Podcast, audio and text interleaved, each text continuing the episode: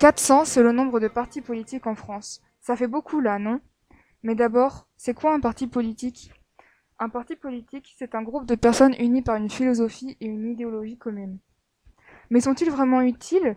Car sur ces 400 partis, nous n'en connaissons que quelques-uns comme RN, France Insoumise, les Républicains, LREM. Et puis, représentent-ils bien les Français? Aujourd'hui, les plus gros partis que nous connaissons sont monopolisés par les médias.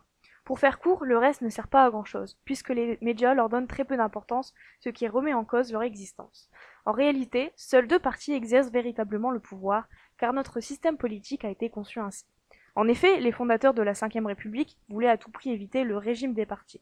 Du coup, ceux qui ne se reconnaissent ni dans le Parti socialiste, ni dans le Parti républicain ont tendance à se sentir exclus, même si l'élection d'Emmanuel Macron aux élections présidentielles de 2017 a changé la donne. De plus, certains partis politiques peu populaires s'allient à des gros partis politiques, ne respectant pas généralement leurs idées et finissent par être engloutis par ces derniers.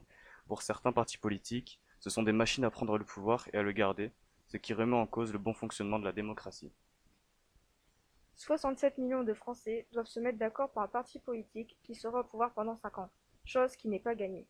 Et c'est là qu'entre en jeu la fameuse tyrannie de la majorité. C'est-à-dire que pendant cinq ans, les Français vont devoir supporter et adhérer à un régime pour lequel ils n'avaient pas forcément voté au départ. Du coup, les partis politiques ne représentent qu'une partie de la population. Par exemple, au premier tour des élections présidentielles, seulement 20% des Français ont voté pour Emmanuel Macron, ce qui est très peu. Dans l'histoire, les partis politiques ont parfois été utilisés pour supprimer la démocratie, comme le parti nazi en Allemagne ou le parti communiste en Union soviétique. Seuls les régimes totalitaires ont supprimé les partis politiques, sans nier le concept, mais à condition de n'en avoir qu'un seul. Cependant, les partis politiques, malgré leurs failles, sont le meilleur moyen d'animer la vie démocratique. Chaque citoyen peut décider de militer dans l'un d'entre eux ou même d'en créer un. La pluralité des partis est l'un des principaux fondements de la démocratie. Nous devons donc revoir le fonctionnement afin qu'il permette de représenter plus de Français.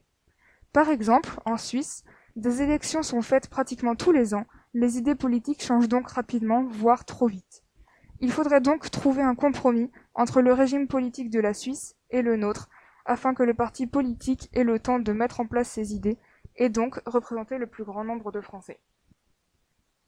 De plus, les Français ne sont pas vraiment impliqués dans la vie politique. Notre travail se résume à voter pour le moins pire tous les cinq ans, sans adhérer profondément à un parti voté. En Allemagne, la population est beaucoup plus impliquée et adhère corps et âme à un parti, ayant chacun le badge du parti qu'il représente. En France, les partis politiques doivent évoluer constamment pour permettre l'approfondissement de la démocratie.